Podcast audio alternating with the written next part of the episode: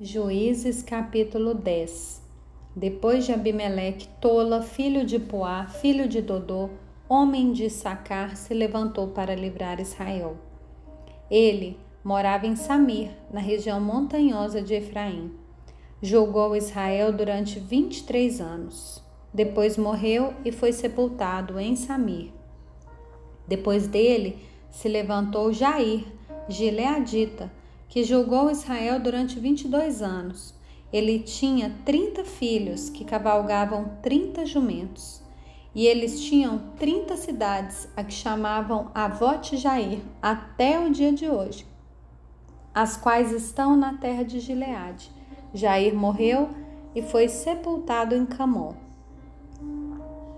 Os filhos de Israel tornaram a fazer o que era mal aos olhos do Senhor e adoraram os Balaíns, Astarote, os deuses da Síria e os de Sidom, de Moabe, dos filhos de Amon e dos filisteus. Eles abandonaram o Senhor e deixaram de adorá-lo. Então a ira do Senhor se acendeu contra Israel. E ele entregou nas mãos dos filisteus e nas mãos dos filhos de Amon, os quais nesse mesmo ano esmagaram e oprimiram os filhos de Israel. Durante 18 anos, oprimiram todos os filhos de Israel que estavam do outro lado do Jordão, na terra dos amorreus que está em Gileade.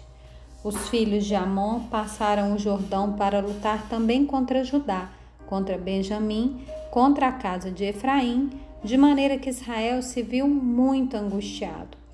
Então os filhos de Israel clamaram ao Senhor, dizendo: Pecamos contra ti, porque deixamos o nosso Deus e adoramos os Balaíns.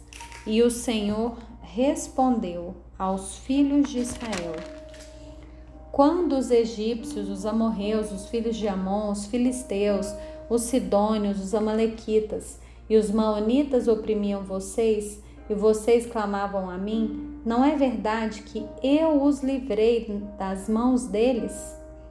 Mas vocês me abandonaram e serviram outros deuses.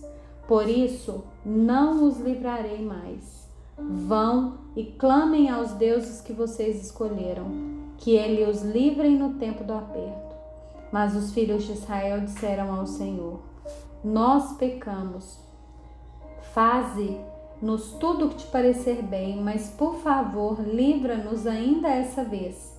E tiraram os deuses estranhos do meio de si e adoraram o Senhor. E ele já não pôde reter a sua compaixão diante da desgraça de Israel. Os filhos de Amon foram convocados e acamparam em Gileade. Os filhos de Israel, por sua vez, reuniram e acamparam em Mispa.